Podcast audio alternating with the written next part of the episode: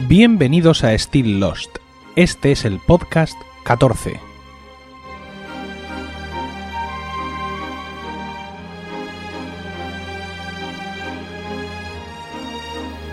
Muy buenas, espero que estéis todos bien en el momento de escuchar este podcast y dispuestos a pasar un rato juntos rememorando nuestra serie favorita.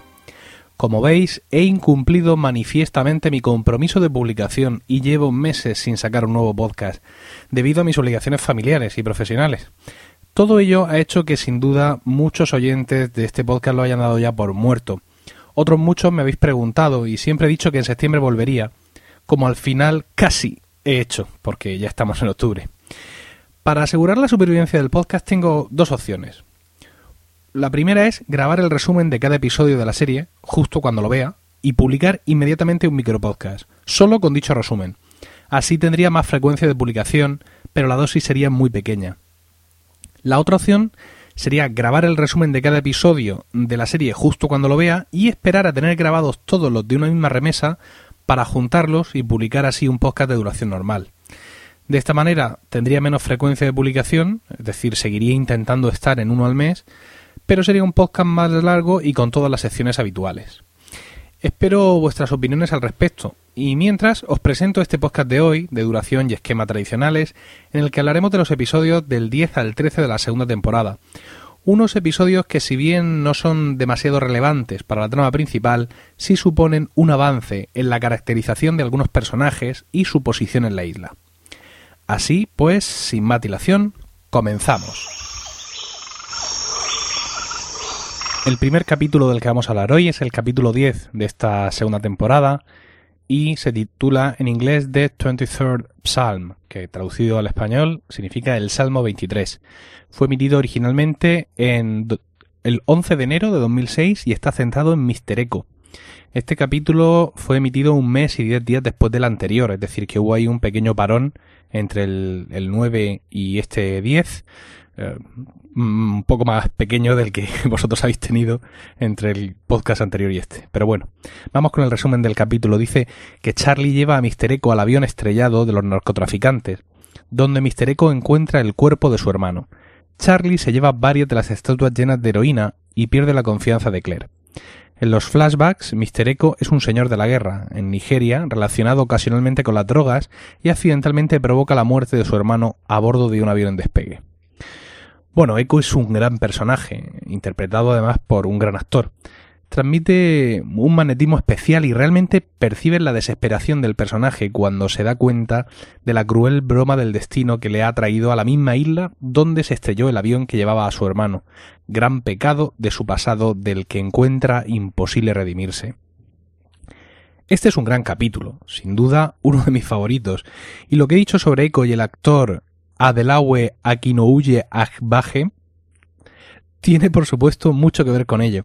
Hay muchas escenas en este capítulo que te inducen a ponerte firme, ¿no? Que te, que te transmiten la tensión del momento. Eh, no hablo mm, solo de grandes escenas de acción o donde se producen grandes descubrimientos, sino de escenas sencillas, con casi un solo elemento en liza. Por ejemplo, Echo ve la estatua de la Virgen de, que, que tenía Claire y sin apenas escuchar lo que dice Claire sobre ella, la rompe, coge un saquito de heroína y le pregunta directamente ¿Dónde está Charlie? sin importarle ni hacer caso a la reacción que ella pueda tener sobre el asunto. Tan solo un instante después, Echo sigue dando órdenes concretas y casi imposibles de desobedecer. Encuentra a Charlie y le dice ¿Dónde encontraste esto? Y continúa Iremos ahora así de rotundo, o sea, es, tremendo. Lo, recuerdo, esas órdenes directas y me pongo nervioso, ¿no? Cada vez que veo esta escena siento el impulso de saltar dentro de la pantalla y llevarle yo mismo al avión estrellado. Pero bueno, no todo es mérito del personaje y su actor. Por una bendita vez, los guionistas han descubierto que no es necesario aburrirnos de muerte cuando nos cuentan la historia de un personaje que poco o nada tiene que ver con la trama principal. La historia de Echo y su hermano no toca ni tangencialmente a Dharma, ni a la isla, ni a Jacob, ni a nada de eso. De hecho, la muerte de Echo no dejó ningún hueco por cubrir en el guion o en el devenir de los acontecimientos. Sin embargo, tenemos una historia de guerrillas africanas muy bien traída y ambientada, y por otro lado, la búsqueda del avión en la selva por parte de Echo y Charlie está aderezada de grandes momentos, entre los que destaco un cara a cara brutal entre Echo y el humo negro, que empieza en el minuto 26 del capítulo, El encuentro comienza con un plano de cámara subjetiva, como si estuviera en la cabeza del humo negro, ¿no? Mostrándonos cómo avanza imparable hacia Echo, y lo mira ligeramente desde arriba. A continuación, el punto de vista de Charlie subido a un árbol, donde vemos la insignificancia de Echo ante el majestuoso humo negro. Luego un espectacular giro de la cámara de 180 grados desde la izquierda de Echo a su derecha, pasando directamente por dentro del monstruo, momento en que su ruido se nos torna sordo y podemos ver la energía electromagnética crepitar dentro de él. Todo ello para contraerse y finalmente desaparecer. Absolutamente espectacular. Sobre todo porque es la primera vez que vemos bien visto al humo negro. Eh, la historia del pasado, con Eco convertido en un señor de la guerra y su hermano en sacerdote, tiene muchísimo peso específico. Si te dejas envolver por ella, casi olvidas que estás viendo una subtrama dentro de una serie como Lost. De aquí, la verdad es que podría haber salido un buen spin-off. El capítulo se ve aderezado por algunos movimientos de Michael, actuaciones que finalmente culminarán en su abandono a los supervivientes para buscar a su hijo. Pero todo esto lo veremos en el próximo capítulo, aunque antes vamos a terminar este con una escena cotidiana en la playa, de esas que tanto me gustan. Un suave rasgado de guitarra es la banda sonora que emplea Michael Giacchino para mostrarnos a los Kwon siendo hospitalarios con Ana Lucía, a Hugo construir una tienda con Libby, a Kate bromear con el corte de pelo de Sawyer mientras Jack le da su medicina. El contrapunto amargo lo pone Charlie, que es expulsado por Claire de la tienda que compartían, al entender que sigue enganchado a la droga. Quizá no ande desencaminada, ya que la última escena del capítulo nos muestra el escondite donde Charlie tiene guardadas un buen puñado de estatuas de la Virgen María repletas de heroína.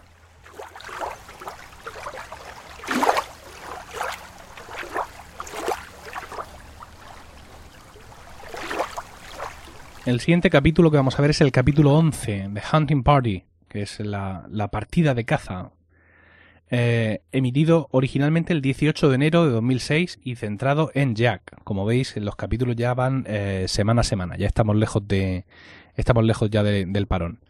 El resumen de este capítulo dice que Michael abandona a los supervivientes para buscar a Walt. Jack, Locke y Sawyer salen en su busca, pero con los otros, quienes toman a Kate de rehén y la entregan a cambio de las armas de sus amigos. Asimismo, se ven obligados a dejar la búsqueda de Michael y los otros dicen que está bajo su cuidado. En los flashbacks, Jack es abandonado por su mujer. Bueno, generalmente mm, todos los capítulos donde Michael tiene algo de protagonismo me ponen nervioso y este no, no es una excepción. Su primera escena del capítulo, preso de la histeria, encerrando a Jack y Locke para huir en busca de su hijo, me pone de muy mala leche, ya que es que es incapaz de escuchar a los demás. Yo soy padre y, sé cómo me pongo cuando veo una, avispa volar cerca de, de, Isabel, pero en unas condiciones como las que se dan en la isla, con todos esos peligros y cosas desconocidas, yo realmente buscaría toda la ayuda posible para buscar a mi hijo y no me empeñaría en salir de aventurero solitario. La expedición de búsqueda de Michael se compone de Jack, Locke y Sawyer. Jack obliga a Kate a quedarse, está resentido con ella, ya que su relación no avanza y ahora conoce que Sawyer la ama. Es un comportamiento un tanto extraño, viene a ser algo así como cuando pegábamos a una niña en el colegio porque nos gustaba. Ah, bueno, no, en serio. Eh, aparte del resentimiento sentimental que pueda tener hacia ella, Jack siempre trata de protegerla, aunque sea a costa de mostrarse un tanto machista, como es en esta ocasión. Harley, por su parte, vuelve a tener un momento Harley, Kate le cuenta lo que está pasando y le pide que la sustituya en la escotilla mientras ella va tras la expedición de búsqueda. Se supone que lo que ocurre es secreto, pero Hugo no tarda ni dos segundos en encontrárselo todo a los Kwon. Esta es la tercera vez que veo la serie y me sigue sorprendiendo su capacidad innata, no ya para no saber guardar secretos, sino para difundirlos por toda la isla en cuestión de minutos. Bueno, John Locke no parece estar del todo de acuerdo en tratar de evitar que Michael, o en general cualquier otro de la isla, haga lo que cree que debe hacer. Y aquí surge de nuevo eh, el liderazgo de Jack, ¿no? Siempre preocupado por todos, por no dejar a nadie atrás, el gran líder absoluto que cuida de todos. En realmente mucho peso para, para esas espaldas. El debate entre Jack eh, y Locke se torna en discusión, incluso entrada la noche, después de escuchar una refriega de disparos en la jungla entre Michael y los otros. Dicha discusión acalorada es interrumpida por uno de los otros, Tom, el tipo de la barba que disparó a Sawyer durante el rapto de Wool en la balsa. Tom suelta su conocido discurso de esta no es vuestra isla, es la nuestra y vivís en ella porque lo permitimos. Un, discurso que siempre me hizo mucha gracia porque parece que es que los supervivientes están allí por decisión propia, por placer, en vez de eh, a causa de un accidente. Es la primera vez que los supervivientes tienen un cara a cara con los otros intercambiando palabras en vez de disparos o puñetazos. Finalmente, rodeados por los otros, los cuales tienen prisionera a Kate, no tienen más remedio que de poner las armas y abandonar la búsqueda de Michael, una decisión que a Jack le cuesta tomar, aunque cualquier otro la hubiera tomado rápidamente, viéndose rodeado y con una pistola apuntando a la cabeza de Kate. Pero él no. Él es el líder inquebrantable que no quiere perder a ninguna de sus ovejas, ni siquiera a Michael. Y en muchas ocasiones, como en esta, esa obstinación puede hacerle perder su propia vida o la de aquellos que le acompañan. Pero no hay quien derrote a Jack, y por eso al volver al campamento empieza a forjar con Ana Lucía una nueva alianza con la idea de entrenar a un ejército. En el flashback, Jack intenta operar a un italiano millonario desahuciado por un tumor en la columna. Su obsesión por su paciente, al que finalmente no puede salvar, y una intensa relación con la hija de este, le llevan a deteriorar, más su matrimonio y finalmente es abandonado por su mujer. El, resumen del capítulo eh, lo explicaba eh, un poco rápido, ¿no? Esta situación y creo que merecía la pena pararnos un poco en ello. Bueno, para no terminar este comentario de, forma deprimente, voy a contaros o hablar de una escena que ocurre sobre el minuto 26 del capítulo. En ocasiones mm, me sucede que me enamoro tanto de un personaje, de un libro, de una serie, una película, que me gustaría seguir sabiendo de él cuando acaben las aventuras que, que, está corriendo ahora, ¿no? Me gustaría verle tener hijos, envejecer, mm, ver cómo recuerda lo que le pasó, cómo continúa su vida. En ese sentido hay una escena muy de este estilo, ¿no? Es una escena en la que vemos a Harley y a Charlie en la escotilla, hablando de mujeres mientras escuchan música, como si fueran amigos en un bar, ajenos por unos minutos a todo lo que les rodea y como si todo ya hubiera pasado. Es una escena breve y divertida de las que echaremos de menos cuando la trama se vuelva más oscura. Antonio, ¿por qué no me bajas del altillo las estufitas, mi hermano? Que ya está haciendo tela de frío. Ven para acá, niño, anda, que me vaya una manita. Y trate la escalera también. Ofu, papá, ¿qué de cosas hay aquí? Está todo lleno de polvo. Ea, pues ya sabes, cuando no sepa qué hacer, te sube aquí con un trapito. Sí, claro, en eso estaba yo pensando. ¿Esto qué es, papá? Eso es un VHS. Hostia, qué asco, eso es un virus. Eso es muy contagioso. ¿Qué dice, atontado? Que sí, papá, que se lo escuchaba lo de la guardilla 2.0. Eso es lo del SIDA. Esos que tú escuchas no serán los que están siempre abriendo botellines, ¿no? O sea, antes están chalados. Tú lo que tienes que escuchar son a estos chicos, hombre, del artillo posca, que son muy formales. Te explican las cositas de antes muy bien.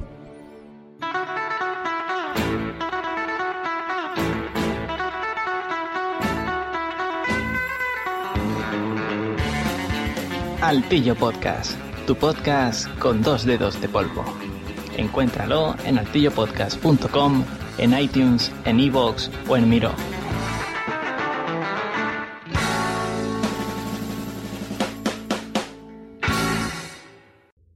Continuamos con el capítulo 12, Fire and Water, Fuego y Agua, que fue emitido originalmente el 25 de enero de 2006 y está centrado en Charlie. Charlie tiene un sueño donde la vida de Aaron corre peligro y siente la imperiosa necesidad de bautizar al niño. Claire rehúsa tratar con él porque le cree bajo los efectos de la droga. Charlie cae en desgracia ante todos cuando trata de raptar a Aaron. En los flashbacks, la banda de Charlie trata sin éxito de volver a la fama y Charlie trata de sacar a su hermano adelante. Bueno, este es un capítulo muy desagradable de ver, ya que eh, no es divertido ver, eh, ver el ocaso de un personaje y cómo toca a fondo. Escena tras escena vamos a ver cómo Charlie va cuesta abajo y sin frenos, en un paralelismo muy bien montado con lo que le ocurre en el, flashback. Una de las visiones que tiene Charlie en este capítulo, donde recibe el mensaje de salvar a Aaron, es la mítica escena de, de Claire apareciendo como un ser angelical junto a la madre de Charlie, pidiéndole a ambas que salve a Aaron. Dicha escena, si os fijáis, está basada en un cuadro del bautismo de Cristo que hay en la casa de los padres de Charlie y que aparece en la primera, primer segundo fotograma de, de, este capítulo tras el título de entrada. La posición social de Charlie ya no era muy buena antes de este episodio, pero mm, todo esto de las visiones lo manda directamente a la categoría de paria, ¿no? La escena en la que es sorprendido con Aaron en brazos andando en sueños hacia el mar es muy significativa. Las miradas de sus compañeros denotan una mezcla entre compasión y miedo, conscientes de que el forzado alejamiento de Claire le ha podido hacer perder la cabeza. El resto del capítulo nos presenta a Charlie como una mosca que no para de golpearse con el cristal. Su acercamiento a Claire no, no funciona, Locke tampoco quiere escucharle, y Echo sí parece prestarle oídos, pero casi resulta peor a fin de cuentas. Y finalmente Locke termina por humillarle cuando descubre que mantiene escondidas algunas estatuas de la Virgen María repletas de droga. Antes de, continuar analizando esta trama principal, me gustaría comentar una escena de uno de nuestros personajes favoritos, de nuevo Harley, que avanza románticamente con Libby. Haciendo la colada en la escotilla, le pregunta si la... ve que su cara le suena, ¿no? Y le pregunta si, si la conoce de algo. Y Libby le dice que sí, que la pisó en el avión. Sin embargo, luego sabremos que estuvo interna en el mismo psiquiátrico que Harley tras la pronta muerte de su tercer esposo. Libby es un personaje muy interesante, con un par de cruces que merece la pena repasar en su pasado. Pronto le dedicaremos un especial. Volviendo a la trama principal del episodio, en la escena final de dicha trama, Charlie provoca un incendio y en el caos roba a Aaron para bautizarle. Se produce una escena muy similar a cuando caminó con él en sueños hacia la playa. Finalmente entrega al niño, recibe un par de puñetazos y los demás se alejan mirándole. Sin embargo, las miradas de compasión ahora se han convertido en miradas de odio. Charlie, que quería salvar a Aaron, queda abandonado por todos los demás, al igual que le pasa en el flashback, abandonado y traicionado por el hermano al que quería salvar. La escena final del capítulo, con Charlie solo, ante el fuego, con la mirada perdida en el horizonte, nos deja al personaje completamente desencajado y aislado de la comunidad, un estatus que justificará las cosas que hará en el próximo episodio.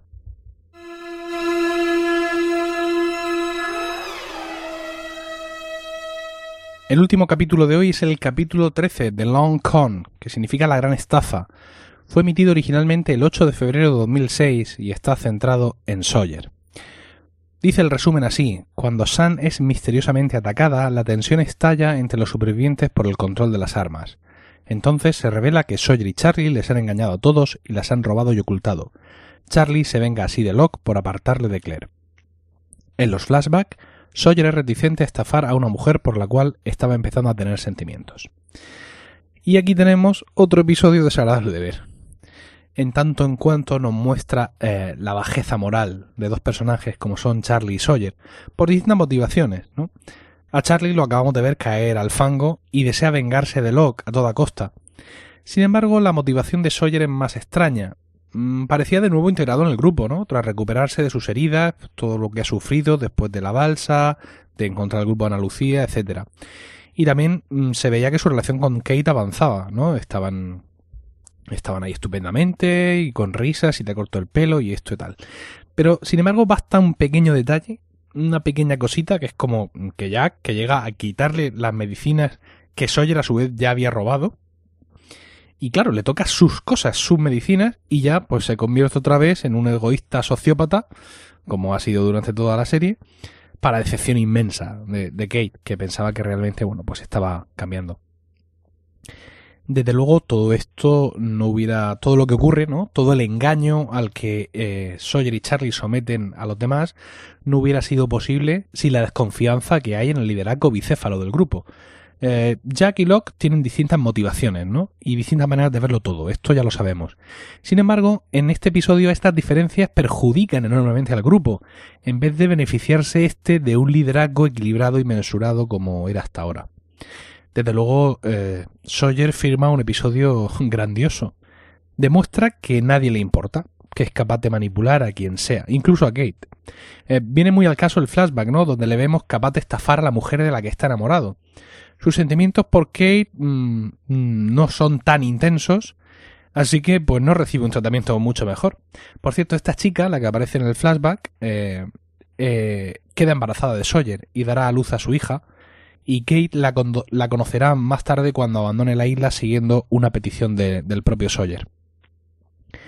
Tras el capítulo, nos encontramos con un Sawyer convertido en el nuevo sheriff del pueblo, en una situación de tensión donde todos se echan las culpas unos a otros de lo que ha pasado. Eh, por eso prefiero alejarme un poco de, del análisis de este argumento principal y centrarme en lo que ha pasado con otros personajes, ¿no? Porque hay algunas cosas que contar. Por ejemplo, eh, mm, se repite un chiste, mm, un chiste recurrente en la serie. Eh, después de toda esta tensión de que han atacado a Sam, pues claro, el ejército este secreto que todo el mundo conoce, que formaban Jack y Ana Lucía, pues está de actualidad y Ana Lucía le cuenta a Jack que se les une al ejército el tipo grande que vive detrás de Sayid y Scott. Y Jack le dice, querrás decir Steve, Scott está muerto. Bueno, pues otro chiste a costa de, del pobre Scott. Em, también hay otro momento de cruce en el pasado y es que en el flashback Sawyer se reúne con su socio de estafas en un bar de carretera y resulta que es el bar donde trabaja la madre de Kate, que además es la que les atiende en, la mesa. Y luego para terminar quisiera hablar de, de Sayid. Sayid ha estado un tanto apartado ¿no? de la primera línea de acción, un poco de luto por, por la muerte de, de, Shannon. En este capítulo le vemos rechazar los intentos de Hugo de animarle y de involucrarle, involucrarle en algo técnico. Uh, sin embargo, más tarde vemos una escena nocturna en la que Hugo está leyendo el manuscrito del libro Bad Twin de Gary True, el marido de Cindy la zafata, ya, hablamos de esto, y Sayid aparece mostrándole que ha arreglado y potenciado el walkie-talkie que, Hugo le entregó y de esta manera se despide el episodio con ambos en la playa escuchando a la orquesta de Duke Ellington eh, que captan a través de una emisora de, onda media. Esto deja un claro mensaje desde mi punto de vista y es que Sayid está de vuelta y le veremos más implicado y en primera línea de las futuras tramas.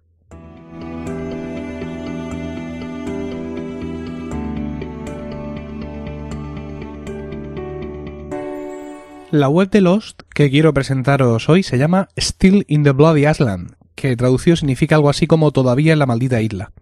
Se trata de un blog de Tumblr donde un señor de Chicago llamado Jesse Avina, que se denomina a sí mismo artista y educador, ha emprendido la tarea de recrear en fotografías 100 escenas de Lost, bien sacadas directamente de la serie o bien situaciones conceptuales que recuerdan a la misma. Lo curioso es que las fotos están protagonizadas por él, su familia y sus amigos, caracterizados de manera casera como los personajes de Lost. Algunas de las que me han llamado la atención son, por ejemplo, el número 6, donde imita la famosa foto de Desmond y Penny, la 19, que recrea la escena donde Richard Alpert prueba a Locke cuando era un niño, o la 27, en la que Harley descubre que ha ganado la lotería. Podéis visitar esta web en su dirección http still-on-de-bloody-island.tumblr.com. Como podéis suponer, en el blog os pongo el enlace. Y con esto hemos llegado al final del podcast de hoy. En el próximo podcast seguiremos recordando la temporada 2. Espero vuestros comentarios a este capítulo de hoy y sugerencias y aportaciones en general por todos los métodos de contacto que pongo a vuestra disposición y que son los comentarios en el blog stilllost.emilcar.es, el correo electrónico stilllost.emilcar.es, los comentarios en iTunes, en facebook.com barra y en iVoox y también en Twitter donde somos arroba slpodcast y por supuesto en Google Plus, donde nos podéis buscar como Still Los Podcast y agregarnos a vuestros círculos. Ahora sí, terminamos aquí. En nombre de los de Grotz, Álvaro Hanso y todos los que componen la iniciativa Dharma, gracias, namaste y buena suerte.